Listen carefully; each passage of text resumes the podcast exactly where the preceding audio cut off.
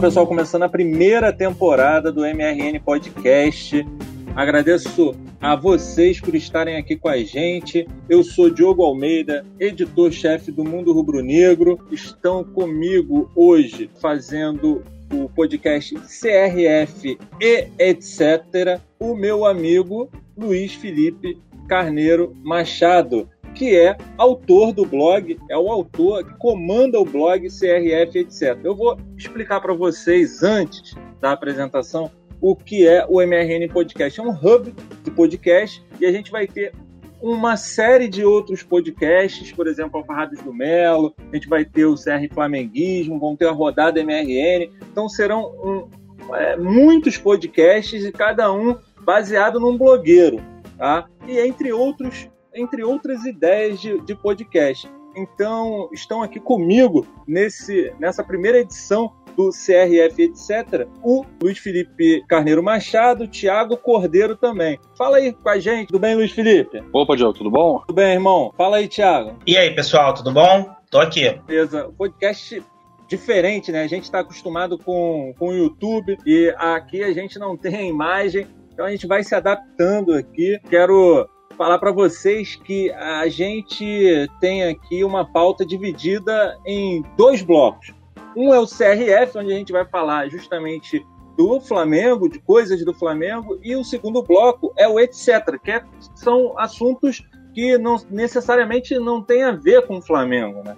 Então, hoje a gente vai falar sobre o jogo de ontem, Flamengo 2, Chapecoense 1. E no segundo bloco vamos falar sobre a polêmica com o Sidão. Lembrando que o, lá no site, no mundorubronegro.com, a gente tem o blog CRF, etc. O Luiz Felipe, ele é publicitário, é designer e sempre aborda questões periféricas ao clube, né? É um blog que não fala só é um blog que não fala só de Flamengo, né? Então é por isso que tem o etc aí. E eu convidei para fazer parte dessa bancada o meu camarada Tiago Cordeiro, que também é, jorna que é jornalista e também é, tem um leque de assuntos sempre é, vasto e não fica só na questão rubro-negra. Ele não trabalha só com a informação do Flamengo e tudo mais.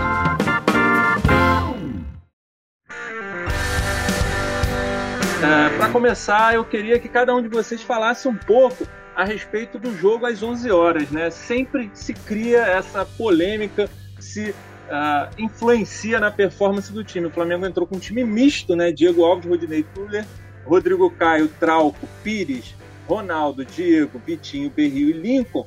E me pareceu, estava muito calor no Rio, mas o calor é para os dois times, né? O que vocês acham aí, Luiz? Bom, eu particularmente, para mim foi muito prático o jogo ter sido às 11 da manhã, porque era dia das mães, tinha almoço na casa da sogra. Então deu para ver o jogo tranquilo depois de estar lá sem me preocupar como é que é fazer para ver o jogo. E eu acho que é um horário que me diverte bastante. Até quando tem jogo dos outros, essa hora eu curto muito. Mas eu, particularmente, nunca fui a um jogo nesse horário, que eu me lembre. E eu gosto bastante. Também, como o Rodine reclamou de ter que comer macarrão às 7 horas da manhã. Eu também nunca tive que comer macarrão às 7 horas da manhã.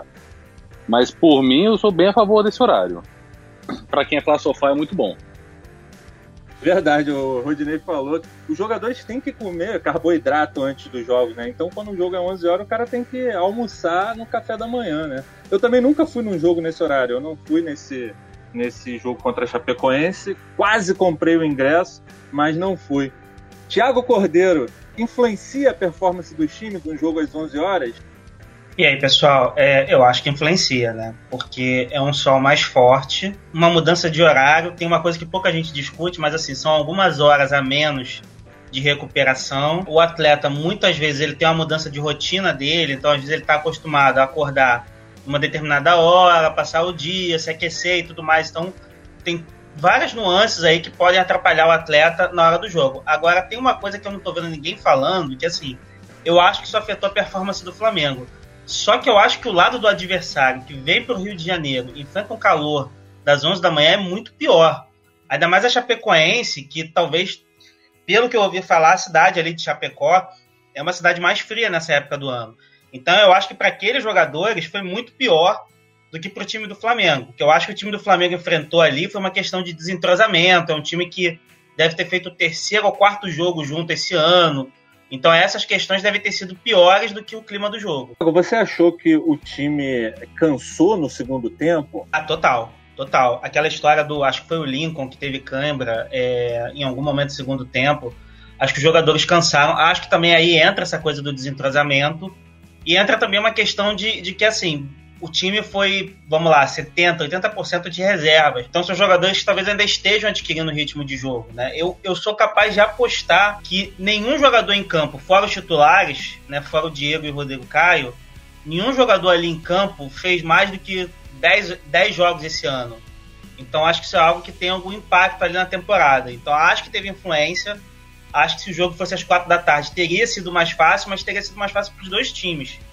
Então, e eu acho que assim, talvez para o Flamengo fosse mais difícil, porque para a Chapecoense se adaptar àquele calor deve ter sido muito pior do que para o Flamengo. E a Chapecoense tem um time que está jogando junto direto, é um time muito mais fraco do que o Flamengo, tecnicamente, mas o futebol nunca é pelada, né? Então, para o jogador ele se acostumar, ele saber qual hora de subir, qual hora de voltar, especialmente volante, você vê. É, é, é um time que o lateral esquerdo reserva ele joga numa posição de um jeito totalmente diferente do titular. Então, para os jogadores se acostumarem com isso, entenderem que o Trauco é um jogador que exige mais cobertura do que o René exige, que o Trauco tem uma bola longa que o René não tem, tudo isso influencia. Jeff, muita gente no Twitter, na nossa FlaTT, já começa a reclamar do preparo físico dos nossos jogadores. Alguns já dizendo que ali pro meio do meio para o final do segundo tempo dos últimos jogos do Flamengo, o time tem morrido. E aí sempre surge aquela história do cara que foi chamado e estava na praia, né? O Alessandro Sanz, que estava na, na, na, praia treinando, era é, é personal e tá lá. E é difícil para a gente falar sobre. É uma, é uma questão muito técnica, né? A gente falar sobre a preparação física, né? Mas você, acompanhando os últimos jogos do Flamengo, tem, tem reparado essa queda abrupta na, na, na performance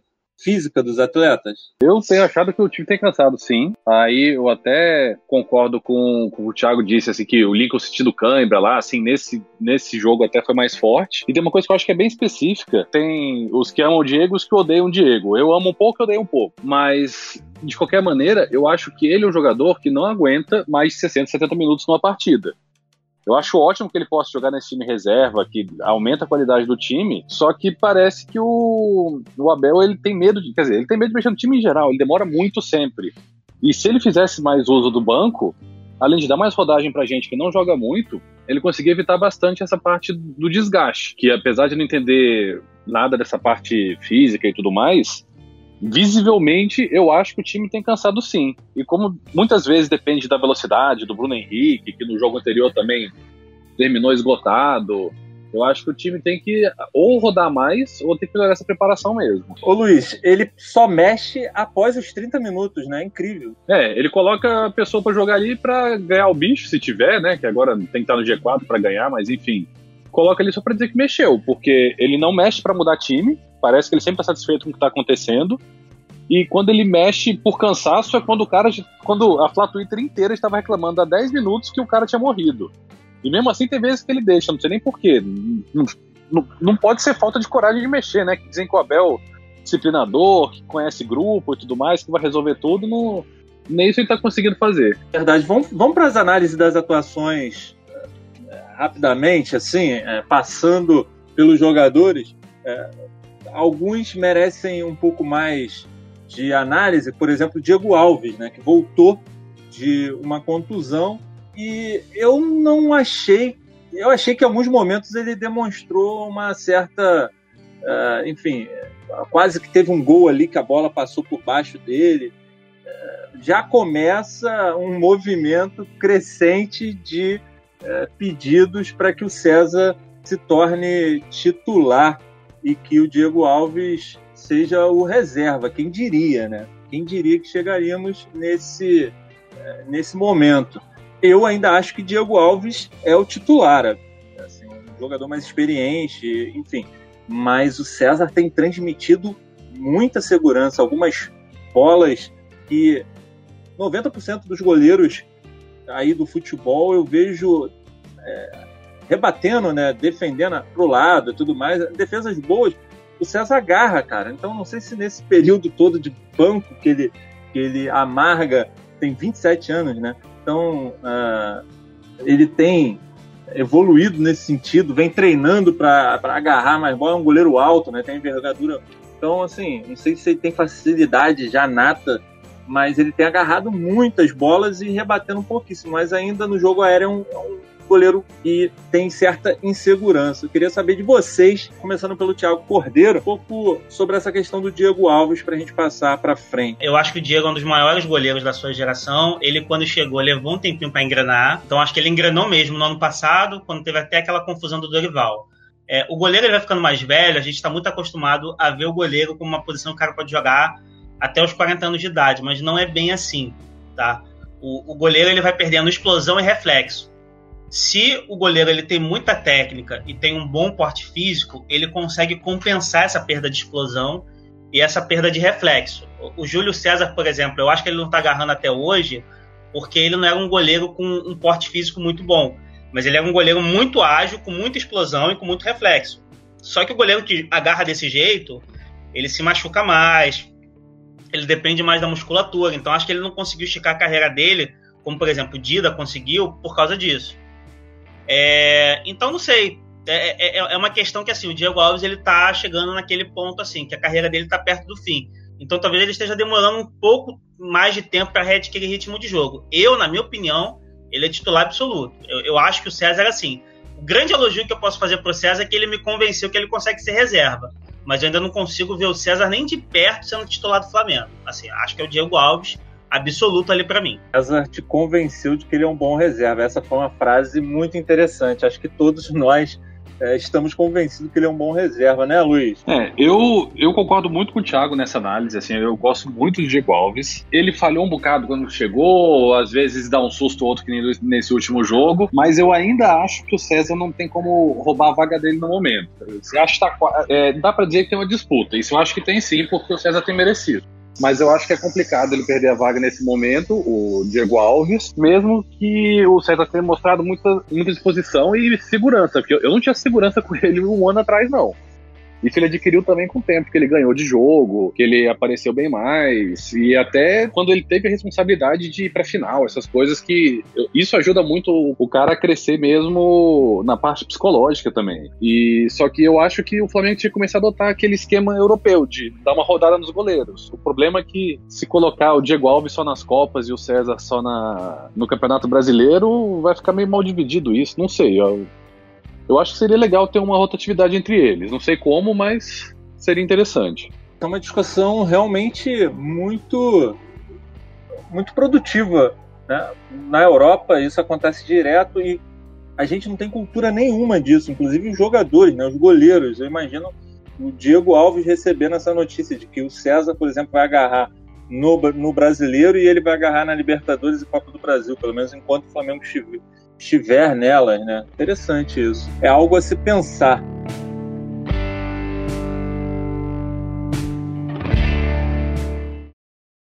Rodinei.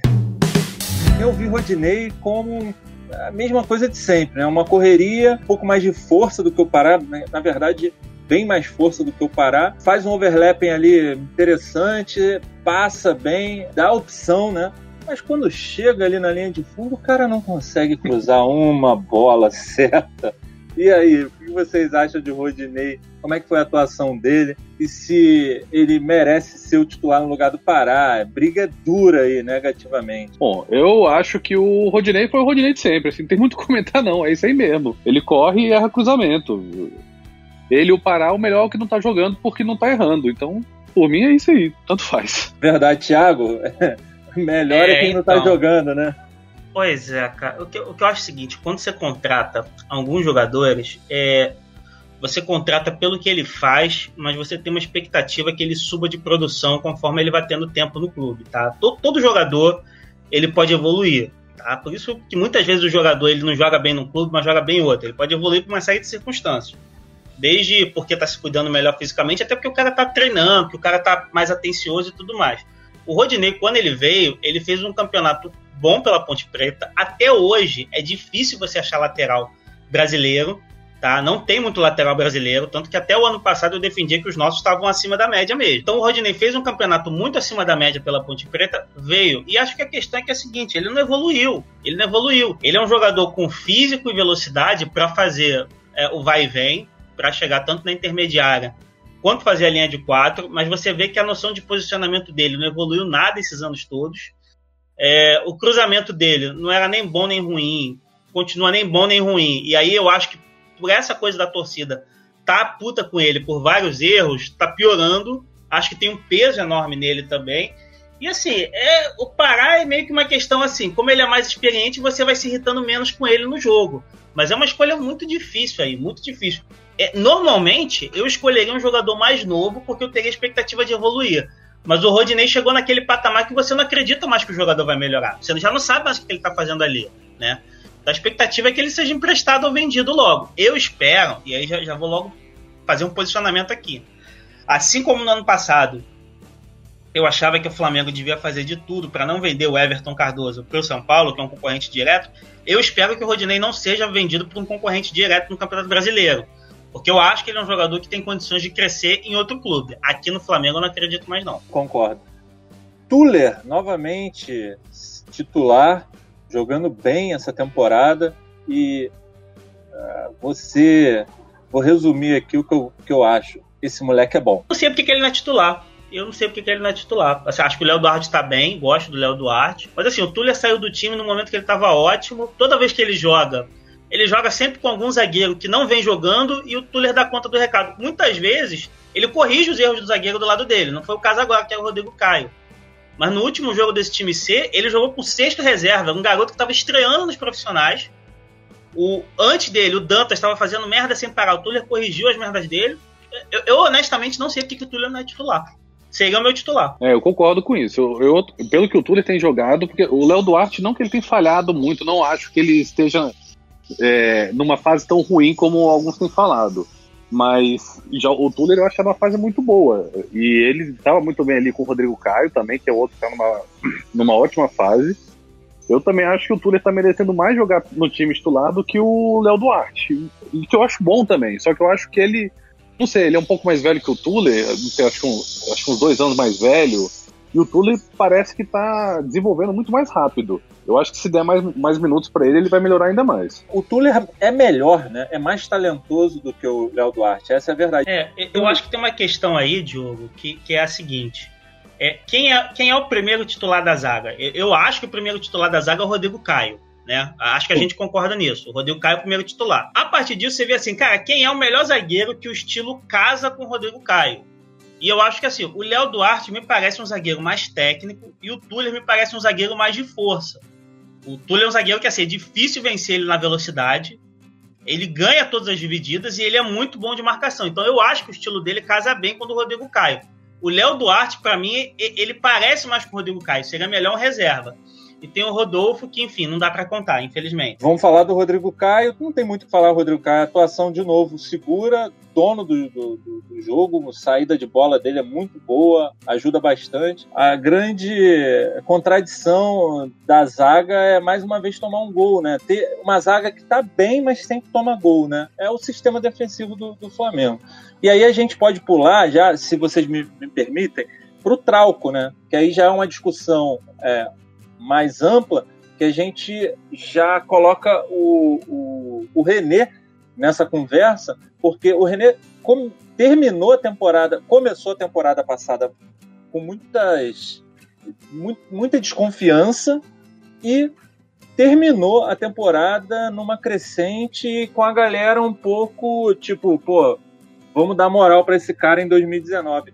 E eu tô achando que o René tá muito mal nesse primeiro semestre de 2019. Eu não sei se ele é aquele jogador que cresce lá para o final da temporada, aquele jogador marromeno, mas que sempre pega no tranco lá para uh, ah, agosto, setembro. Bom, eu acho que o, o, Trauco é um desperdício e eu acho que ele já era também. É porque o contrato dele vai acabar no fim do ano. O Flamengo demorou muito para decidir o que queria fazer com ele, se queria dar uma chance. Eu sou daqueles que acham que podia, podiam ter testado o Trauco como segundo volante no lugar do Arão, porque ele tem uma chegada boa, tem um ótimo passe, chuta bem de longe, mas marcar não é muito a dele. O Arão também não é muito de marcar e tá aí firme e forte de segundo volante. O, já o René, eu, o problema dele é o, claro, o oposto, né? Que ele não, não dá conta de. Não é tão bom na frente, apesar de ter melhorado. E eu acho que ele é esse aí mesmo. Né? Eu acho que ele teve ano passado melhor, daqui a pouco ele melhora de novo. O René, eu acho que vai ficar rodando por isso aí mesmo. O Trauco, que eu acho que tem mais qualidade, mas já tá demais para tentar arranjar alguma coisa mês que vem, já assina contrato com alguém aí tá resolvido pro ano que vem. A minha impressão é a seguinte: o, o Trauco é um jogador que ele é lento para ser lateral, porque ele acaba sendo lento para voltar e fazer a linha de quatro e para chegar na intermediária. Ele, ele tem uma, um cruzamento da intermediária, que é uma coisa que eu não lembro de ter visto em outro lateral. Assim. Então ele, ele não precisa chegar na linha de fundo para botar a bola na cabeça do, do atacante. Ele consegue de metros antes fazer isso. E fora que ele tem um, um passe muito bom. A jogada dele ontem, que ele lançou o Vitinho, aquilo dali é uma jogada de meia, né? É, e ele, por ser esse jogador mais lento, é, por exemplo, o Jorge é lento, mas o Jorge faz a linha de quatro bem. O Trauco não faz a linha de quatro bem. Ele é lento, está sempre mal posicionado e tudo mais. Ele, por, por todas essas questões aí, eu acho que a posição dele seria alguma coisa no meio de campo, tá? É, é, eu lembro de um jogador lento que tinha muita técnica, assim, e, é, que era o Danilo, que se aposentou. Se aposentou, não, acho que ele tá jogando no Vila Nova, que jogou no São Paulo e no Corinthians. O Trauco não seria meu titular, por um motivo muito simples. Eu acho que o Trauco ele depende muito, assim, que um time jogue para ele. Tá? Se ele for titular na temporada inteira, é, o time precisa jogar para ele. Então, o lateral direito tem que saber que vai marcar mais, porque o lateral esquerdo não marca. E o volante pela esquerda tem que saber que ele vai cobrir mais porque o lateral esquerdo não marca. E, e isso é uma coisa difícil de você amarrar. E o Trauco ele é muito, muito bom tecnicamente, mas eu acho que ele não é bom no nível que vale a pena o time jogar para ele. É diferente, por exemplo, o Real Madrid jogava em função do Roberto Carlos. Mas o Roberto Carlos jogava um absurdo naquela época. O próprio Marcelo hoje. Então o Trauco continuaria sendo meu reserva. Acho que ele é um reserva útil, mas para mim ele é isso mesmo. Não dá, não dá para ele ser, ser superior. Acho que ele acabaria sendo titular em outros times do Brasil, mas no Flamengo o René seria meu titular, porque para mim é, é, mais fácil você fazer um esquema quando o lateral faz o básico, e o básico é faz a linha de quatro e sobe na boa. Isso o René faz. René faz, René é um lateral nota 7, joga nota 7 na maior parte dos jogos do ano. Então, para mim, é um lateral que pode ter vida longa no Flamengo, porque lateral para mim é isso. Agora é aquilo. Se você conseguir contratar um lateral brilhante, isso o René não é. René não é. Tá? O Felipe Luiz, para mim, é um caso desses. O René é o que o Felipe Luiz é um lateral brilhante. Agora, por exemplo, esse ano o Flamengo entrou numa, numa sinuca de bico que foi a decisão de deixar o Jorge passar ou contratar o Jorge. O Flamengo preferiu deixar o Jorge passar. Eu acho que o Flamengo teve correto nessa. Porque se investe ali no Jorge, você não ia subir muito o nível da posição e, e ia gastar dinheiro com uma posição que você já está bem né? Você tem dois jogadores de bom nível ali, mas para mim o titular ainda é o René. Se disse no nosso grupo, no grupo do MRN, é um grupo formado aí para você que está ouvindo a gente, um grupo formado por colaboradores, apoiadores do site e amigos afins. Você disse no grupo uma coisa muito interessante que para ter o Trauco como titular, a gente tem que ter um volante para ajudar ele atrás e um ponta para ajudar ele à frente. Já. Pois é, acaba sendo isso, porque ele não tem velocidade para chegar na linha de fundo, então o adversário não vai marcar a intermediária do lado dele, porque sabe que ele não vai chegar até ali, e ao mesmo tempo vai botar um ponto nas costas dele, porque sabe que ele não marca. Então, assim, o, o esquema vai ter que ser em função dele. E para mim ele não joga tanto assim para eu achar que vale a pena um esquema em função dele. É, agora tem isso aí que o Luiz falou também, né? O Flamengo demorou um pouco a definir o que, que ia fazer com ele. Acabou usando ele esse ano, mas o, o, que eu acho absurdo do Trauco não é nem esse ano, porque esse ano eu acho que ele tá jogando. O que eu acho que foi absurdo foi no ano passado que ele ficou encostado, encostado mesmo, assim. Ele, eu não sei nem quantos jogos ele fez no ano passado, mas esse ano ele já deve ter feito mais jogos do que no ano passado. Então, é, é, é, eu acho que ele é um cara que é bom de usar. Tem muitas situações de jogos e jogos que ele é útil. Agora, ele não seria meu titular. Concordo plenamente contigo. Fala, Luiz. Eu acho que valia, é, como o Trauco até o fim do ano tá no Flamengo mesmo, deixa ele no banco e eventualmente coloca no jogo que precise, porque a gente vai precisar em vários momentos ter um cara como ele, porque ele é um cara que define num chute e num passe. E se você colocar ele na lateral, e se você tiver, sei lá, no momento com dois volantes, colocar Pires e Coediar junto, você consegue dar uma soltada nele, assim, você consegue dar uma. resolver o problema dele. E, por exemplo, tá num jogo importante Libertadores, mata-mata, colocou dois volantes ali para dar uma segurada, tomou um gol, já troca o lateral, coloca o Trauco, que você, como substituição, resolve esse problema. Sim, é, não, é uma, é uma opção, é uma opção de jogo. É, outra situação que eu acho que atrapalha um pouco o Trauco também é o seguinte, que eu, eu acho que o principal ponto forte dele é esse cruzamento da intermediária que ele faz, que ele bota na cabeça do centroavante. Guerreiro fez uns 3 ou 4 gols no Flamengo assim. E eu acho que o centroavante que estaria melhor habilitado para aproveitar isso seria o Uribe, né? Que o Uribe está muito tempo machucado. Bom, continuando aqui, temos a nossa dupla de volantes Pires e Ronaldo. Foi muito bem, apesar de uma falha do Ronaldo ali, né, no, no gol da Chapecoense. Mas em compensação, o Pires, uh, uns, uns, minutos antes, salvou um, um, gol. Acho que foi até no primeiro tempo ainda. Uh, enfim, foi muito bem, né? O Pires em posição física, o Ronaldo tem uma saída de bola muito boa, fez uma jogadaça no gol do Lincoln. Queria que vocês falassem conjuntamente, acho que fazer uma análise da dupla e desse esquema que pode ser utilizado com dois volantes mais mais volantes do que, por exemplo, é qualquer outra dupla que tem o um Arão, né? Por exemplo, Pires e Arão, Ronaldo e Arão. Acho que qualquer dupla que a gente retira o Arão, ela se torna mais forte, né? Pelo menos defensivamente. É, eu acho que o, assim, o Ronaldo, ele tem melhorado bastante, porque tem uma grande parcela de fãs dele que é, se descabelam há uns três anos já por ele, para ele jogar, para ele ter mais espaço, e ele não vinha dando o retorno que eu acho que essa galera tava vendo. Nesse ano eu tenho achado que ele tem dado mais retorno, até por ter tido mais minutos mesmo, e a jogada que ele fez lá pela, pela lateral direita, aquilo ali já foi uma lateral que o Rodinei no jogo inteiro. Porque ele não. O Rodinei corre, corre, corre, baixa a cabeça e manda pra área. Se acertar alguém, acertou. Ele parou, olhou, conseguiu ver o Lincoln chegando. Foi, foi, uma, foi uma boa jogada, foi, gostei bastante. E talvez até pudesse voltar. Se não me engano, na base ele era lateral. Então talvez ele até pudesse quebrar um galho até chegar o Rafinha aí em certos momentos. E o problema do dele substituir o Arão é porque a função do Arão é diferente, né? Chegar na área, ficar esperando bola lá que nem um centroavante para cabecear. E aí isso o Ronaldo não faz e eu acho até o Ronaldo mais útil por isso, apesar de não gostar tanto dele com mais liberdade, assim. Eu acho que ele tem uma boa saída, mas ele não faz essa função de subir tanto. Já o Pires, eu acho ótimo para a função dele, que é tentar matar o adversário, sabe?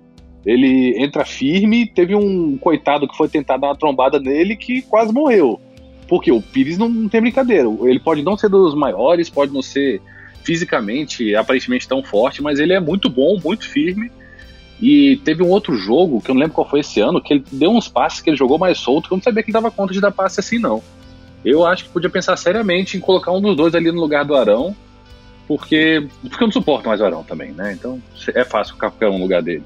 E Thiago, essa ideia do, do Luiz é interessante, né? De utilizar o Ronaldo ali na lateral direita. Eu já vi gente, por exemplo, o Theo Benjamin Ferraz falando que o Arão pode ser um um lateral direito também é, já foi usado, o Léo Duarte já, foi, já, já jogou ali na lateral direita. Enfim, quando a gente tem um problema desse, a gente começa a arrumar essas soluções, né? O Ronaldo, Arão, enfim. Ah, eu acho que o Mauro César também sugeriu isso. É, assim, eu, eu, com essa coisa de jogador mudar de posição, é, eu sugeri o trapo de meia, por exemplo. Então a gente sempre tem uma, uma ideia ali. Mas acho que sempre tem, tem duas coisas assim. Primeira é acompanhar como é que o jogador está treinando, porque às vezes tem alguma nuance do jogador treinando que a gente não conhece. E a segunda e mais importante é o que, que o jogador quer. O, Everton Cardoso, que hoje está no São Paulo, é, eu sempre achei que ele daria um bom lateral esquerdo. Ele jogou assim em 2009 e foi bem. Mas ele, ele era contra jogar de lateral esquerdo e ele não gostava de jogar de lateral esquerdo. Quando pediam para ele ser de lateral esquerdo, ele não gostava. Ele dizia que ele era meia. Então, tem vezes que o jogador não quer mudar de posição. Tem isso aí também. O Ronaldo mudou na base, então eu, eu não sei como é que hoje ele pensaria isso. Tem jogador que não liga. O Jean, que está no Palmeiras hoje, ele era volante, diziam que ele ia ser o Novo Hernanes, aí subiu com o Murici, virou lateral direito. Aí falou que era lateral direito, aí voltou a jogar de volante. E joga nas duas e não tem problema. Aí, aí depende de cada um. sobre a dupla, é, é, o que eu acho é o seguinte: a, a jogada do gol ali do, do Lincoln, que o Ronaldo fez, é, é uma jogada muito parecida com o que eu acho que o, o Abel quer que o, o Arão faça algumas vezes, que é de infiltração pelo lado direito, tá? É, é, e o que eu acho do Ronaldo, eu morri de rir aqui com o Luiz falando, falando do, dos fãs que se descabelam, que é bem isso mesmo. É, o Ronaldo, a coisa mais positiva que eu posso dizer é que assim, ele virou jogador, porque até então ele não era jogador. Né? Ele era um cara que estava ali no banco, ele entrava, não fazia nada demais, a gente não sabia o que tinha acontecido com aquele jogador brilhante da base. Parece que já ressurgiu.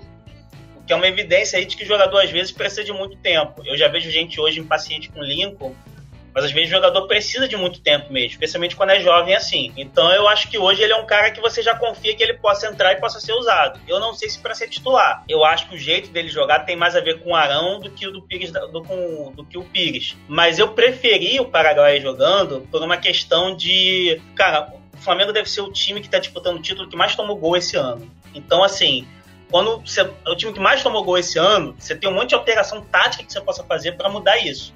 Isso cabe ao Abel. Mas uma alteração individual que eu faria seria trocar o Arão por algum volante mais marcador, algum volante que fosse como o Pires mesmo. Que não é um cara de, de ir pro jogo, ele é um cara de dar passe, mas ele não é um cara de infiltrar, nem ele, nem o Coela. Mas eu acho que assim, cara, o Flamengo tem Everton Ribeiro, Arrascaeta, Bruno Henrique, Diego, Vitinho e Gabigol. Você tem esses jogadores que nunca vão jogar todos juntos, porque não tem espaço para ele. Você realmente precisa de um volante que saia pro jogo? Será que só ter quatro desses caras em campo não é o suficiente? Então, para mim, eu, eu, eu botaria uma dupla Coela e Pires da Mota mesmo assim. Que o Pires ele tem uma coisa muito impressionante em relação ao Coela. É, são jogadores parecidos, mas diferentes. assim. O Pires é bem menos técnico. Mas o, o jogo do Pires é muito físico, assim. Ele é um cara que parece que você não consegue derrubar ele. E, e, ele marca muito duro, mas ele não, ele não é desleal. Eu não vejo ele batendo nos jogadores em campo. Ele divide duro, mas ele joga na bola. Eu acho que o maior problema pro Arão sair é porque o Abel cisma que tem que ter um cara grande para poder estar tá na área para tirar a bola de cabeça.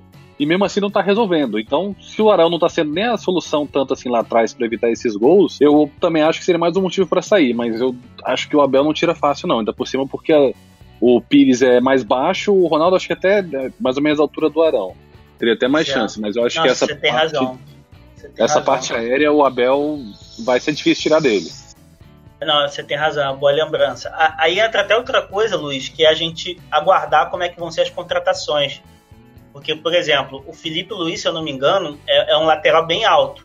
Então já compensaria isso aí. O Flamengo parece que está atrás de um zagueiro. Se vier um zagueiro alto, talvez você não precise do Arão. Então tem que ver quem vai chegar. Mas realmente tem essa coisa da altura do Arão aí mesmo. Vamos falar do Diego, né? Enfim, uma partida, acho que a pior partida dele, né, no ano. Bom, o, o, é, o Diego não foi exatamente brilhante, não realmente fez nada demais, não, não fez. Não, não merecia nem muito ser mencionado se não fosse o pênalti, né? Só que no caso do pênalti, eu, eu acho que quem tem que, quem tem que escolher quem vai bater o pênalti é o técnico. O Diego, ele tem o maior mérito dele, talvez seja um dos maiores problemas, porque ele chama a responsabilidade até quando não deve. Ele pode é. estar jogando mal, que ele quer que a bola passe no pé dele, quer ajudar, quer participar. Então, teve um pênalti ali. Alguém vai ter que bater esse pênalti. Se ninguém pegar a bola e puser embaixo do braço, ele vai fazer isso.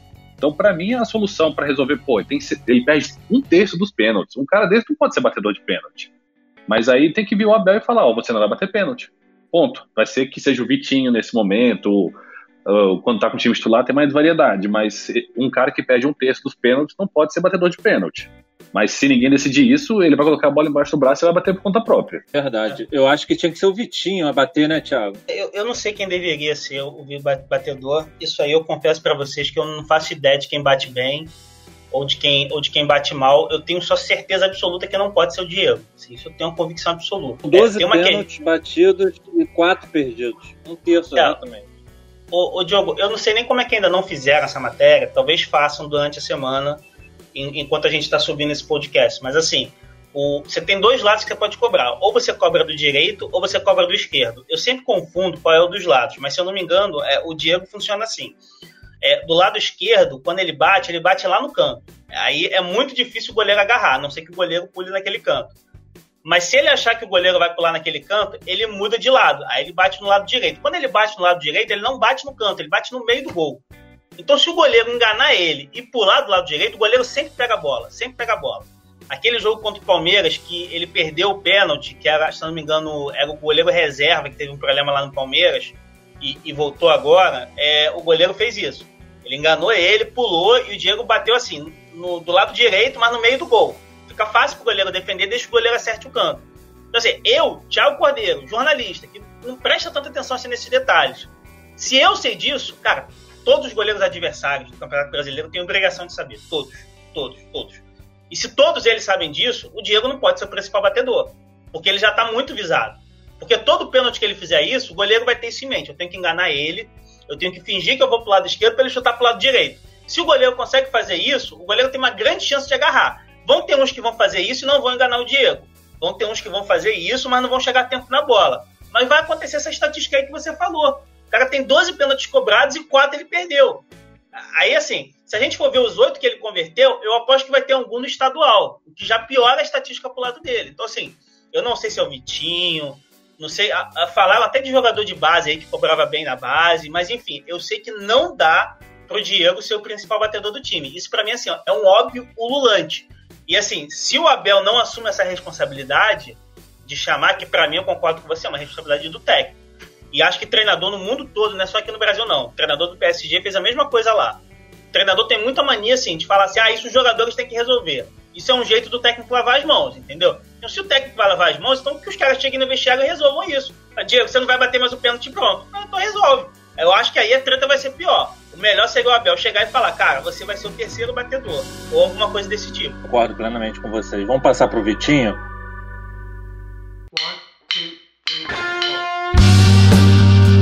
Fez um gol importante, até parecido, não é que é parecido, mas uma jogada em que ele ficou mano a mano com o goleiro, né? E contra o goleirinho lá do Penharol, ele perdeu, mas agora ele meteu para dentro. Luiz, o que você tem para falar do Vitinho? É, o Vitinho, é assim, fez uma partida legal. O gol que ele fez foi exatamente porque ele não teve o que ele teve contra o Penharol, que foi tempo para pensar. Ele teve que chegar resolvendo. E porque no Penharol foi exatamente isso. Ele parou, pensou, não sabia se para perna esquerda ou para direita, passava do goleiro, estava de cobertura, chutava do lado, ele escolheu a pior opção. Nesse ele tinha que bater. Bateu e fez, assim, foi é, eu acho que talvez ele esteja com um pouco também de, de alguma, alguma questão psicológica aí de falta de confiança, porque às vezes eu acho que ele demora muito a chutar também. Todo mundo diz, ah, ele tem um ótimo chute, mas o pessoal até brinca que ele tem o chute forte para fora, né? Que é a marca registrada dele. E ele demora, às vezes a primeira chance que ele tem de chutar, ele não chuta. Contra o Penharol foi assim. Ele ficou esperando até ver se o goleiro decidir, o goleiro não decidiu e aí ele acabou errando. Já ontem não, chegou na cara do goleiro e finalizou, que é o que tem que fazer mesmo, que tira até o tempo de, de preparo do goleiro. Na verdade, o gol ontem foi mais parecido com o gol que ele fez contra o Vasco, né? Na verdade, ele tá fazendo, são três jogadas muito parecidas, né? E na que ele teve tempo para ficar pensando, aí pensou, bugou, né? E aí, Tiagão? É, eu, eu, acho até que eu tuitei na hora desse jogo contra o Penharol que para ele fazer aquilo dali era melhor ele pegar a bola e ir para o escanteio.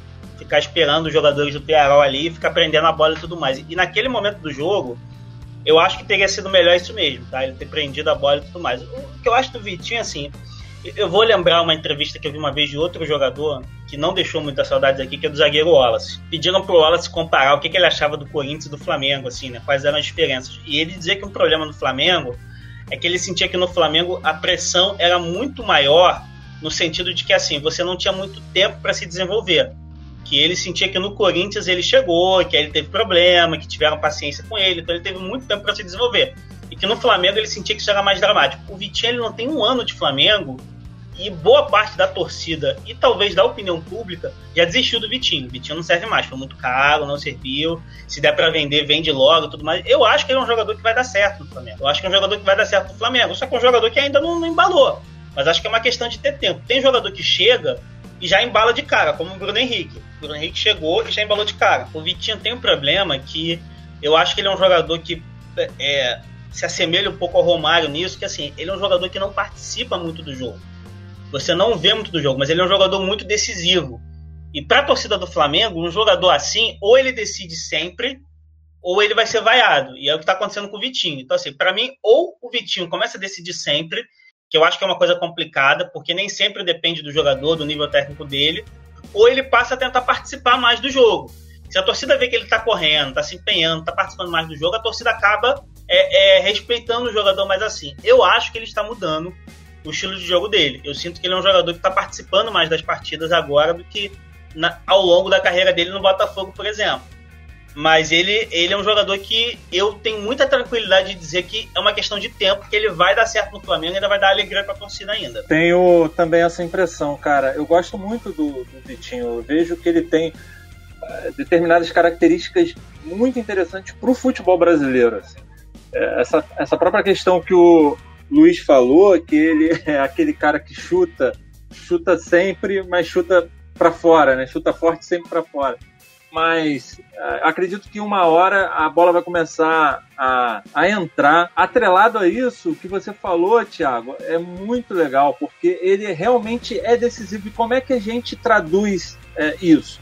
É só você, só você, torcedor, tá ouvindo a gente aqui, uh, perceber quantas jogadas ele cria e que termina em chute. São as jogadas ofensivas completas chamadas jogadas ofensivas completas. Tem gente que dá outros nomes por aí, mas são muitas, são muitas jogadas criadas é, pelo Vitinho que terminam. Ou o goleiro agarra, ou a bola realmente vai, ou ele chuta fora, pra, forte para fora, ou ele dá assistência alguém perde, ou sai o gol. Então, assim, acho que é um jogador que tá longe da galera desistir. É bizarro essa onda de ódio para cima do, do Vitinho. Bizarro, bizarro, bizarro. Uh, acho que existe aí também uma. A, a, galera pega a questão do dinheiro, né? Faz essa. Essa, esse, essa equação, né? Dinheiro versus jogador que tem que decidir, tem que ser o cara é, sempre. E a longo prazo eu acredito que ele vai ser um jogador até que vai dar mais frutos do que o Bruno Henrique, apesar de eu ter considerado a contratação do Bruno Henrique muito boa e de ter defendido ela desde o ano passado, em 2018, que o Lomba tentou muito contratar o Bruno Henrique hum, e ele só veio para o Flamengo agora.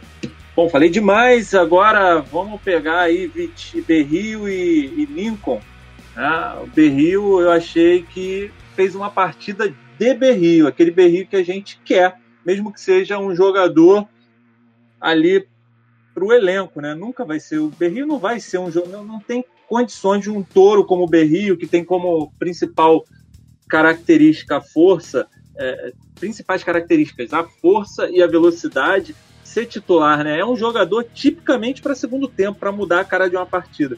E o Lincoln, cara, eu sou fã incondicional. Que bom que ele tá velho para a Europa, de acordo com alguns veículos de comunicação. Tomara que ele fique bastante tempo aqui no Flamengo, que é um jogador, é, eu acho que é um camisa 9 craque. O que, que, você acha, Luiz? Bom, eu acho que o Berri é isso mesmo. Tipo, é, o, o forte dele é exatamente a força física, ele sabe disso Ontem teve uma hora que ele deu um pique lá que, como sempre, saiu atrás do, do marcador e chegou lá na frente, chegou tão na frente que não tinha ninguém na área para receber a bola. E o problema dele é que toda vez que ele cai no chão, a gente acha que ele vai passar dois meses parado. Esse é o único problema. Não sei se ele tem que fazer algum equilíbrio muscular, alguma coisa assim, mas é, é, ele, ele é um cara assim. Ele não é o cara que vai resolver uma partida na questão de achar um passe e tal, não. Ele é o cara que abaixa a cabeça, sai correndo e chega lá na frente de todo mundo. Isso ele faz muito bem e é ótimo para um segundo tempo, colocar um. fazer contra-ataque em cima dele, isso é uma beleza. O Lincoln, eu não acho que seja velho para Europa, né? Bem exagero isso, mas eu acho que ele tá. Eu acho que ele subiu muito cedo. Eu acho que centroavante é difícil subir cedo. Geralmente esses moleques que sobem assim um pouco mais cedo, tipo Pedro Beda, que o cara é forte, ponto. Aí lá no sub-20 o cara é, passa por cima de todo mundo na parte física, leva o zagueiro nas costas Aí chega no time de cima, tem umas chances, mas também muitas vezes não vinga. Eu acho que o Lincoln ainda vai vingar. Não sei se precisa emprestar ele para poder pegar um pegar mais rodagem, ou ele tem que ter mais oportunidade no Flamengo, ou ele tem que sair emprestado. Eu acho que é, ele ficou muito tempo praticamente sem ser utilizado, que fez com que ele não evoluísse em nada. E aí ele inclusive perdeu, todo mundo diz que ele perdeu o valor de venda para fora porque não fez nada. E isso eu concordo, porque ele não teve nem chance de fazer. Entrar faltando só 15 minutos é complicado. Ontem ele teve um jogo completo que já ajuda bastante. É, bom, no meu caso, é, o que eu acho é o seguinte: eu, eu, tenho opinião parecida do Lincoln e, e, acho que as pessoas às vezes elas confundem essa coisa de, de valor de mercado, que assim tem clube como Real Madrid e Barcelona que eles costumam contratar jogador muito novo, Real Madrid especialmente. Então o cara vem aqui, pega o Vinícius Júnior e o Rodrigo com 17 anos, já acerta para com 18 anos o cara ir para lá. Mas tem o clube da Ucrânia, da Rússia, que o jogador vai ter 28, 29, 30 anos e ele está sendo contratado para jogar lá. E aí vai depender muito do histórico de vida dele. Então, enfim, essa coisa de idade aí é muito relativa. O, o, que eu acho do Lincoln é bem isso aí que o Luiz falou, que ele tem que jogar. O jogador nessa idade de transição, 17 aos 20, ele tem que jogar. Ele ficar só treinando acrescenta muito pouco a ele. Ele tem que jogar, tem que passar por situações de jogo para aprimorar o jogo dele. Só o treino não vai resolver isso. E o que eu acho do Lincoln é que é o seguinte: ano passado ele ficou quase encostado. Né? Foi um ano que o Flamengo não sabia o que fazer com ele. Esse ano, esse ano eu acho que a situação está melhor para ele. Por quê? O Lincoln é um centroavante leve, rápido, técnico, e, e o futebol brasileiro está acostumado com centroavante cabeceador, centroavante fortão. Flamengo tinha o Guerreiro e o Henrique Dourado, até pouco tempo atrás. Aí entrava o Lincoln, é óbvio que o time não sabe jogar com um centroavante desse, não está acostumado com um centroavante desse. Agora, tirando o Uribe, o outro centroavante é o Gabigol, que é um centroavante um pouco mais parecido com o Lincoln. Então acho que ele vai entrar no time um pouco mais ajustado à forma de jogo dele. Então acho que ele leva vantagem esse ano. Agora, se até o final do ano ele não convencer, pelo menos como um reserva promissor, aí o caminho realmente é emprestar. Eu acho, eu acho que esse ano o Lincoln vai mostrar que ele pode render e vai convencer como um reserva promissor e talvez até abrindo uma porta para no ano que vem assumir a titularidade caso o Gabigol não fique como eu acho que ele não vai ficar. O problema é que a, grande vantagem do Lincoln, que o Thiago falou, é o grande problema para o Abel, porque o Abel detesta tanto esse tipo de centroavante que ele coloca o Gabigol na ponta e coloca o Bruno Henrique no meio da área para ter um cara grande para poder cabecear as bolas que levantam lá. E aí complica um pouco mais a vida do Lincoln, porque pelo visto o Abel não sabe ou não gosta de usar centroavante assim. É, é enfim, é, eu, eu Bom, vamos lá. Tentando puxar de memória, cabeça do Abel, o, o Fred não era bem o centroavante de força. Então, talvez ali não, não seja exatamente uma questão só do Abel. Acho que tem uma questão do time aí. Eu não concordo com o Gabigol na ponta. Acho isso uma besteira também do, do Abel. É, é, acho que assim, é um recurso que o Abel criou e eu acho que isso foi uma boa ideia. Quando ele botou o Bruno Henrique de centroavante e abriu o Gabigol. Mas o que me irrita é ele fazer disso uma coisa fixa. Eu acho que isso é uma coisa de assim, para você variar durante o jogo. E não você todo jogo botar o Gabigol aberto e o Bruno Henrique centroavante.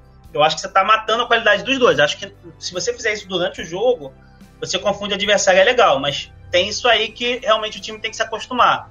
É, a, as duas jogadas de gols do Lincoln recente foi aquela contra o Grêmio e a do Ronaldo ontem. As duas têm em comum uma coisa assim, que é o jogador chega no fundo, o Lincoln vem de trás e o Lincoln consegue chegar antes do zagueiro e se posicionar no lugar certo para chutar a bola. Isso não é uma coisa fácil. Você não vai ver um centroavante como o Douglas Baggio, ou Josiel, ou Henrique Dourado fazer isso toda hora, porque isso exige velocidade e agilidade. Então o Lincoln tem isso. São jogadas que tem em comum.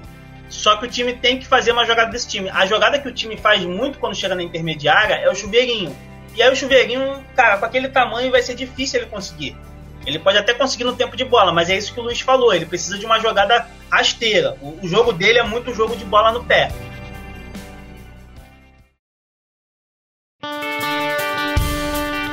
Acho que a gente já terminou aqui. Esgotamos o assunto Flamengo Chapecoense. O Flamengo tem, no momento, sete pontos.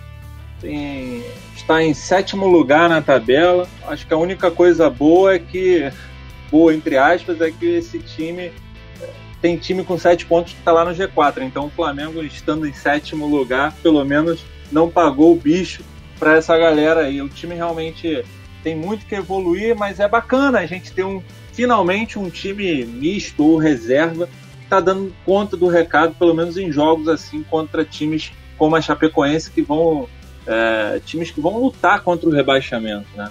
Então assim como eu falei no início do nosso programa, CRF, etc., é um programa que fala do Flamengo, mas também é, no segundo bloco a gente escolhe um tema para falar, um tema que é off-fly, né? É um tema que está uh, é, tá bombando aí, vale a pena a gente fazer as nossas é, refletir, né? e comentar a respeito. E o tema que a gente escolheu hoje para o nosso bloco, etc., é o Sidão. Né? Eu acho que o Luiz Felipe tem muito a acrescentar nesse debate, ele que é publicitário e tem uma experiência bacana na comunicação para que a galera fique contextualizada aí. Ontem, enfim, eu acredito que todo mundo é, acompanhou, mas eu vou contextualizar. Ontem é, houve uma das coisas assim mais constrangedoras da televisão esportiva nos últimos anos. Então, o, houve um movimento durante o jogo, a, o, a Rede Globo instituiu aí no início do ano e o craque da galera, que é uma enquete feita e 100% votada pela galera, né? Não tem nenhum, nenhum filtro, pode ser qualquer jogador. É para dar um. para visualizar o site lá, né? Os caras entram no site, votam então a ideia é, foi um produto que foi vendido, tem patrocinador. E no brasileiro, eles ainda ampliaram essa parada com um troféu, né? Então o craque da galera ainda ganha um troféu. É a reedição daquilo que a gente sempre. A gente cresceu, no, quem cresceu ouvindo rádio, sempre teve uma premiação de um patrocinador, ou era um rádio, lá no, na década de 60, 50, era sempre um rádio, né?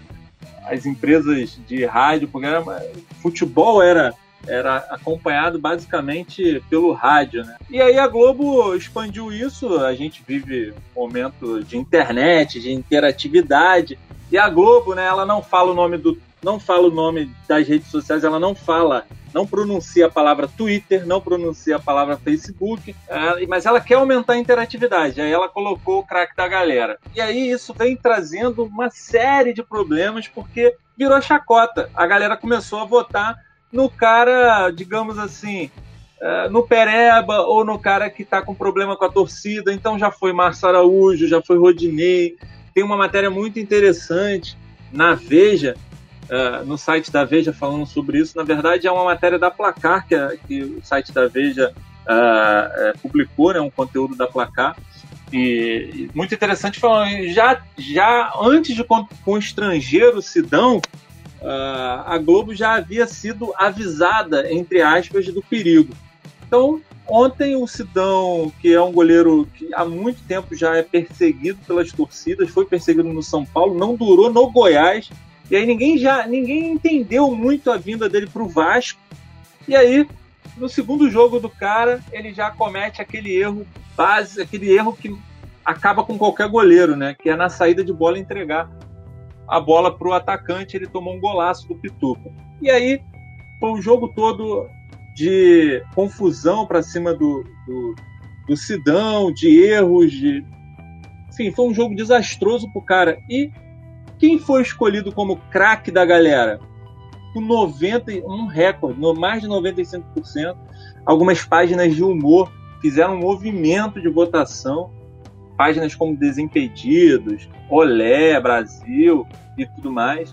E, cara, foi constrangedor, porque imagina, o Vasco perdeu de 3 a 0 e aí o cara, no final, uh, deu pena. Deu pena de ver ele recebendo a, ali o troféu de craque da galera. Eu queria saber do Luiz Felipe CM, a análise dele.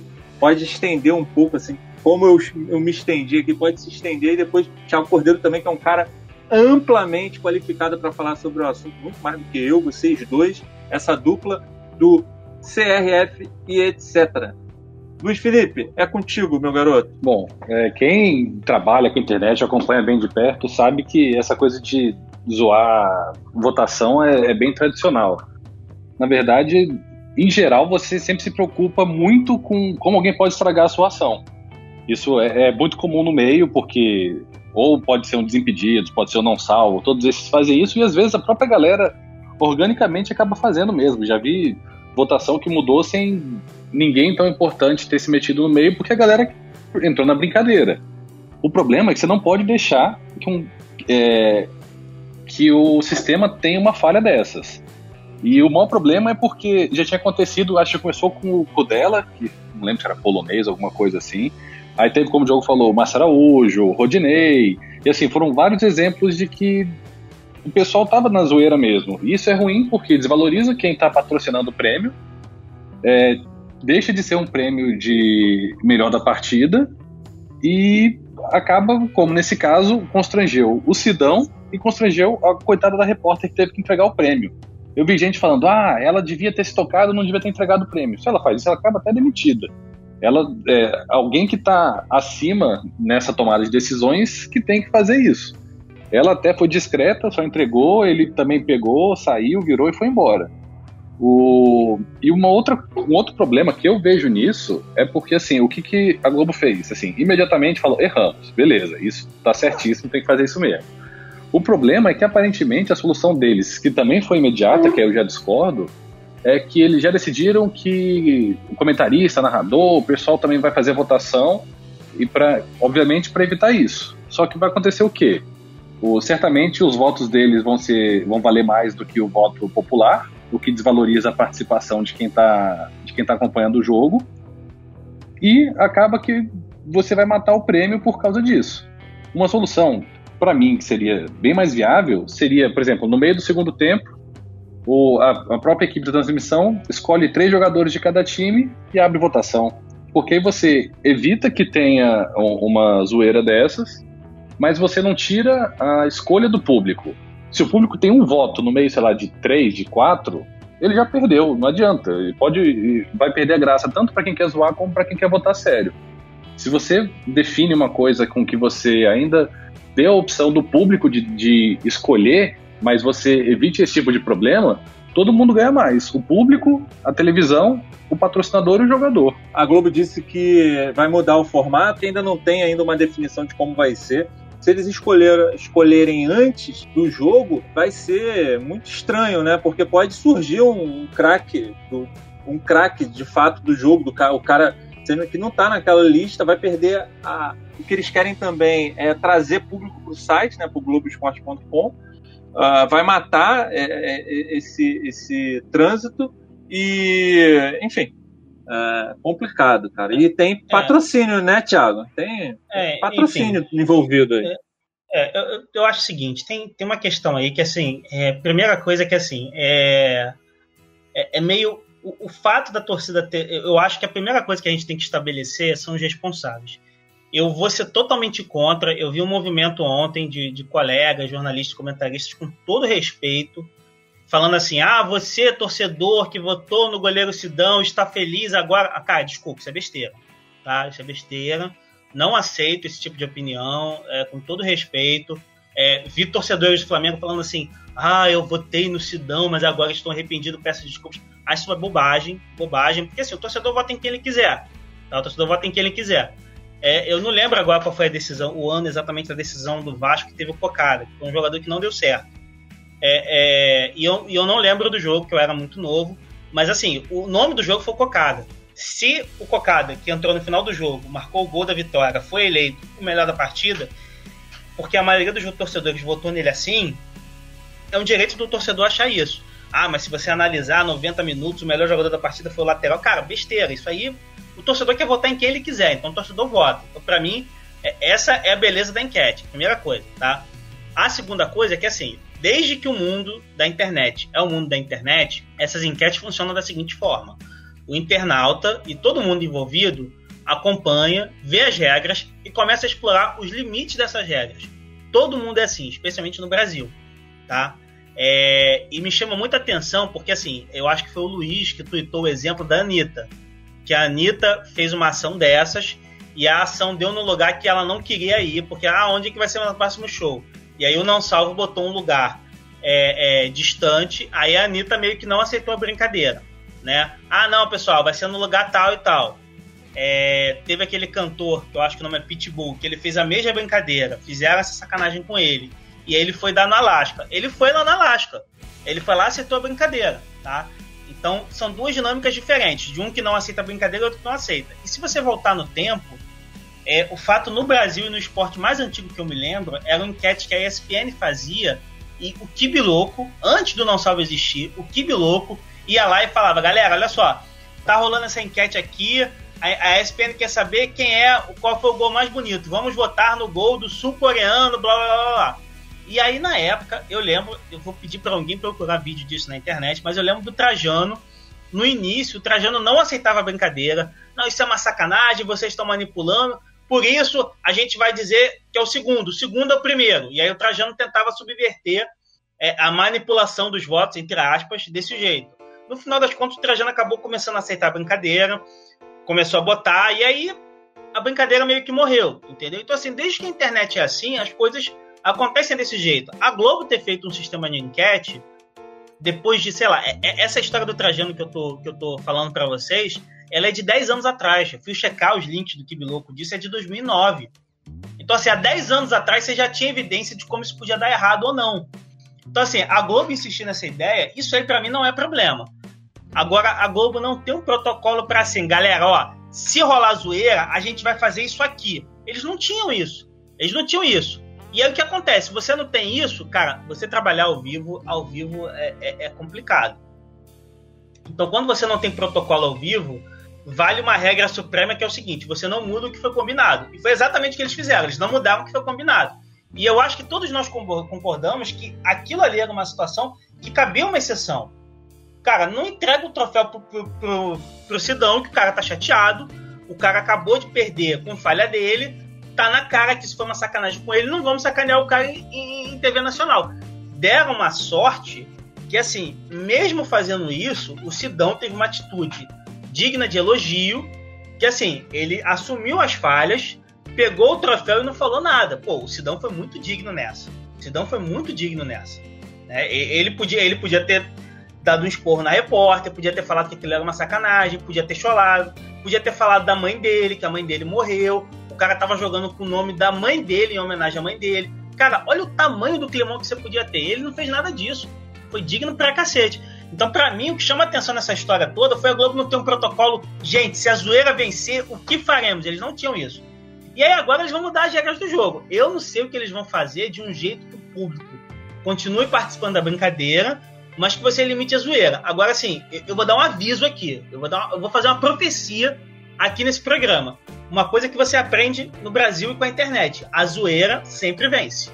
Aqui na nota da Globo tá dizendo que tá dizendo só assim que Uh, o público seguirá tendo voz através das enquetes na página globoesporte.com/barra crack, agora em companhia dos comentaristas da TV Globo que terão direito a voto. Então acho que vai rolar tipo um veto. Todo mundo, se tiver, rolar um, um voto de sacanagem, o cara vai, vai ter direito a voto e a veto né? O comentarista vai ter direito a voto e a veto. No, no, no, nesse caso, por exemplo, o Casagrande poderia até falar, poderia falar assim: olha, a, o craque da galera foi o Sidão, mas isso com certeza foi zoeira. É, tem um monte de torcedor do Flamengo, de outros times aí, até do São Paulo, que o pessoal não gosta do Sidão, do Goiás, dos outros times que o Sidão saiu meio mal. E votou no cara para sacanear ele. Então é claro que o Sidão não é o craque da galera e o craque da galera é o Jorge, é o Rodrigo e ponto e acabou. Eu acho que vai ser assim. Mas eu acho que o, o maior problema disso é assim, eu vejo alguns problemas nisso. É, o que vai ser muito subjetivo, vai ser tipo, ah, a gente aqui decidiu que não vai valer não, então azar de vocês. Eu acho que o que funciona melhor, além de consumir tempo, assim, tá no meio de uma transmissão, aí parar para fazer um textão, para falar, olha, o pessoal votou aqui de zoeira, não sei o quê, blá blá blá. Eu, sinceramente, assim, eu não parei para pensar profundamente nisso, mas se hoje eu tivesse que tomar uma decisão, a minha decisão seria com 20 minutos, 30 minutos do segundo tempo, sei lá, aí o pessoal que está trabalhando na transmissão define, ó, vão ser esses três caras aqui do time A e esses três aqui do time B. Abre a votação até o final, porque você limitando as opções, ah, você você evita isso. O, por exemplo, o Flamengo faz no Twitter, lá, faz a enquete, sempre coloca lá quatro é, opções. Mesmo assim, tem gente que reclama, mas tudo bem, segue o jogo. Nunca tem como você, todo mundo votar junto no Márcio Araújo num jogo. Não tem como. Simplesmente não vai para estatística. Para mim, a melhor opção é essa do que ficar definindo subjetivamente o que foi zoeira, o que não foi, parar a transmissão para poder fazer alguma coisa assim. Para mim, o mais fácil é você definir uma regra simples. As regras simples tendem a funcionar melhor. Eu acho que eles estão querendo aí com essa nota é fazer assim: ah, o público vale um ponto, o narrador vale um ponto e o comentarista vale um ponto. Aí, se o público vota no Sidão e os outros dois votam no Rodrigo, você jogou fora o voto do público, que não valeu nada. Você ainda, você ainda falou que, ó, o público votou no Sidão aqui, claramente uma zoeira. É, é, o que eu imagino que seja a solução deles aí, pelo que, eu, pelo que eu entendi dessa nota, eu considero uma solução ruim. Eu acho que é melhor você fazer uma coisa mais restritiva e aí solta o pessoal lá dentro. De qualquer forma, Thiago, de qualquer forma, a parada tende a ou continuar a zoeira, como você profetizou aí, ou a zoeira se estender de pirraça, tipo, né, aquele o cara é troll, ele vai continuar sendo troll, e se piorar para ele, ele ainda fica mais impelido ainda a fazer a trollagem. Então, eu acho que vai continuar a zoeira e se eles, é, como o Luiz falou, restringirem muito, vai morrer, porque ninguém vai votar lá, sabe? Ninguém vai votar. De qualquer forma, é, perdeu, perdeu, é que... babou, babou, babou. O que eu acho aí é que tem uma questão aí, alguém citou o exemplo do Flamengo, e o que eu acho é o seguinte, o exemplo do Flamengo é um exemplo assim, que o Flamengo usa no canal dele, que tem muito mais torcedor do Flamengo do que qualquer outro clube, ele, ele limita os jogadores e coloca para os torcedores botarem. Então, mesmo que um Desimpedidos da vida é, se manifeste para o pessoal zoar, a torcida do Flamengo vai vencer. O, o, desafio da Globo é que é o seguinte: a Globo quer fazer isso ao vivo, ao vivo, e em tese está aberto para todos os torcedores. Porque a transmissão da Globo, embora ela faça uma transmissão para os torcedores de Vasco e Santos, como era o caso, ela tem a expectativa de que todo mundo assista o jogo, e não só o Vascaíno e o Santista, porque ela quer o máximo de audiência, então ela não limita isso. É, eu acho que uma solução mais simples era se você precisa que as pessoas votem no Globo Esporte, você de alguma forma criar um cache ou alguma coisa que o cara tenha que identificar o time dele. E você consiga filtrar o que, é voto de torcedor do time que está jogando a partida e o que, é voto de cara que não tem nada a ver daquele jogo, tá? É, a segunda coisa é que eu concordo com o Luiz, que assim, essa questão de você tentar avaliar na hora o que é zoeiro e o que não é, é muito difícil, é muito difícil. Parece fácil para quem está de fora, mas para quem está dentro é muito difícil. Assim, é, a gente não falou disso, mas durante a transmissão, o Luiz Roberto chegou no ponto de dizer que as pessoas estavam solidárias ao Sidão e que por isso estava todo mundo votando nele. Gente, gente, pelo amor de Deus, gente. É, ele falou um troço desse das duas uma.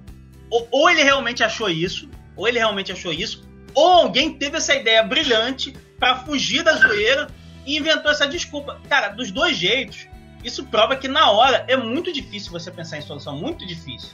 Então, assim, é, essa ideia de que na hora o pessoal, não, aqui, o pessoal tá zoando, vamos tirar esse voto. Essa ideia aí, é, eu acho que não vai funcionar. Tô falando de cara, eu acho que não vai funcionar. Luiz, uh, eu. Cara, de qualquer forma, eu, eu vejo como um tiro no pé em relação a, ao, ao buzz, né, que, tava, que a Globo tá querendo. Ela tá querendo visualização pro site, ela, ela vai perder em algum momento, porque mesmo sendo uma, um acesso de troll, ela estava tendo muito acesso, né? Imagina quanta gente votou, entrou na página só para votar. Isso aí, cara, é aumento de, de publicidade, de AdSense e tudo mais. Então, por esse ângulo, sem perdendo completamente a empatia com, com a história do Sidão, a parada estava tendo um sucesso, né? É, mas até certo ponto. Porque também o, o, o troféu é patrocinado, não é? Eu, eu... Pois é, me falaram Sim, isso, eu não... É, eu, eu não lembro mesmo, mas assim, ele sendo patrocinado, a empresa que patrocina ele, ela tem uma preocupação com a imagem. Se você, se assim, por exemplo, se fosse uma empresa de excelência, uma montadora de veículos que visa excelência e tudo mais, aí você começa a colocar só na zoeira, tipo, você não quer colocar, associar sua marca com a zoeira. Com então, para eles é né? é ruim. Goleiro que falhou, né? Com goleiro Exatamente, falhou, com uma né, falha. Esse Imagina. tipo de coisa não é o que eles procuram. E assim, é, se a Globo vendeu um patrocínio para isso daí, ela ganha muito mais com esse patrocínio do que com, com a galera entrando no site para votar. Isso também, com certeza, assim, é, é, você ganha muito pouco com, com os cliques, assim, e a gente não tem ideia de quantas pessoas votam. Claro que numa zoeira dessa vota muito mais gente que o normal. Mas eu imagino que é, é desgastante para a emissora. Tipo, a pior coisa que, que ela pode fazer é manter do jeito que tá. Mesmo que vá um monte de gente lá votar, ganhe um, um dinheiro aí de AdSense e tudo mais, para eles não vale a pena. Para eles vale mais a pena dar uma formatada melhor nisso. E eu acho que a formatada significa regras claras é, onde o público tenha um peso. E aí pode ser da maneira que eu sugeri ou alguma outra que alguém tenha. Eu acho a, a sugestão do Thiago de colocar por time e tal, eu acho que aí também entra um pouco nessa de, ah, então eu não posso votar porque eu é no dos outros. Eu acho que pode ter um, até um mal-estar nisso. Daria, por exemplo, para aproveitar login de cartola, essas coisas assim, até que não seria tão difícil você é, fazer com que as pessoas se cadastrassem. Apesar disso já ser uma barreira de entrada, já diminui bastante a participação, mas ok, se eles quisessem fazer só por torcedor até dava. Mas eu imagino que a melhor solução seja mesmo é, é, deixar uma definição mais simples para o torcedor. Ele tem todo o poder dentro disso aqui que a gente definiu, entendeu? Você cria você cria um mundinho e fala, ó, aqui você se vira. Você não tem, você não tem competência para decidir tudo por conta própria, mas dentre esses aqui tá tudo bem, vai lá e se diverte. Eu acho que tem que ser alguma coisa assim. A informação que eu recebi foi a seguinte, Diogo, tem um pacote de propriedade do brasileiro, que dentro desse pacote tem um craque, tem um craque do Brasileirão. E esse pacote é vendido para as emissoras. Só que assim, o craque do Brasileirão, ele não é de uma empresa, não é o craque do Brasileirão Ambev, o craque do Brasileirão Casa de Bahia. Até onde eu sei é isso. Só que esse craque está dentro de pacote que foi vendido para empresas. E aí na hora, o que, que deve ter acontecido? na hora alguém falou assim, cara, se a gente não entregar esse prêmio, algum anunciante pode vir na gente, pode reclamar. É, eu acho, eu acho, se eu sou pica das galáxias da Globo, se eu mando nisso, eu falo assim, cara, não entrega esse prêmio, que eu vou ligar para cada anunciante e vou explicar o que aconteceu. Eu acho que teria sido melhor. Se eu sou anunciante da Globo, eu ligo para reclamar disso. Eu falo assim, cara, essa propriedade estava no negócio, mas vocês botaram desse jeito. Então, assim, para mim é um caso clássico que, assim, você se precave juridicamente mas você caga para comunicação. Né? Foi isso. Então, assim, juridicamente foi lindo. Agora, em termos de comunicação, foi uma cagada. Exatamente. Evitou a multa, que está lá no contrato, mas a exposição negativa, com certeza, deu muito mais prejuízo. Pessoal, podcasts do MRN, a gente está começando essa nova fase. A gente está querendo fazer muitos podcasts para vocês. Você que acompanha o mundorubronegro.com, tem nosso canal no YouTube também que está numa fase de reformulação, nossas redes sociais no Twitter, arroba mrn_crf, no Facebook, facebook.com barra m.rubronegro, e assim, é, eu queria que o, o Luiz Felipe Carneiro Machado também fizesse a, a, sua propaganda aí das suas redes sociais e o Thiago Cordeiro também, e depois eu vou falar um pouquinho mais da, da, da, do nosso projeto dos podcasts. Bom, minha arroba no Twitter é Luiz com Z, Felipe com I, C de Carneiro, M de Machado. Talvez seja mais fácil pegar no link, sei lá, pesquisar, se ele quiser seguir. É, eu falo praticamente só de Flamengo e falo também um pouco de marketing, comunicação digital, essas coisas mas majoritariamente é sobre o Flamengo mesmo. Então, quem quiser seguir, certamente já torce, então vai ficar mais fácil.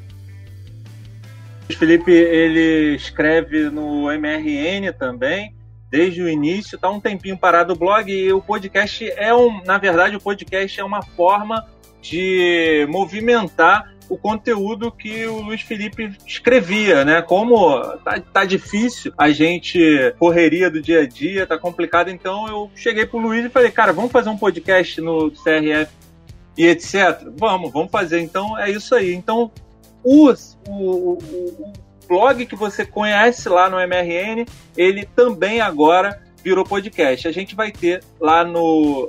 Eu vou colocar uma postagem com todos os links das redes sociais do Luiz Felipe. Tiagão, obrigado aí pela presença, Opa, irmão. É, eu tô lá no gente. Twitter para quem para quem fala de esporte, eu tô como arroba cronista esporte, no Facebook como cronista esportivo.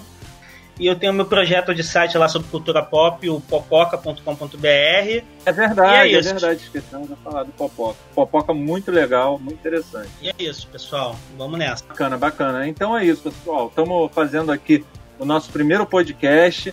É, vai rolar muita novidade e, e assim, é, eu agradeço demais a, o, a presença do Luiz Felipe, a presença do Thiago Cordeiro e na técnica o Herbert do Flacast que está aqui junto com a gente, uh, ralando aqui com a gente para tudo dar certo.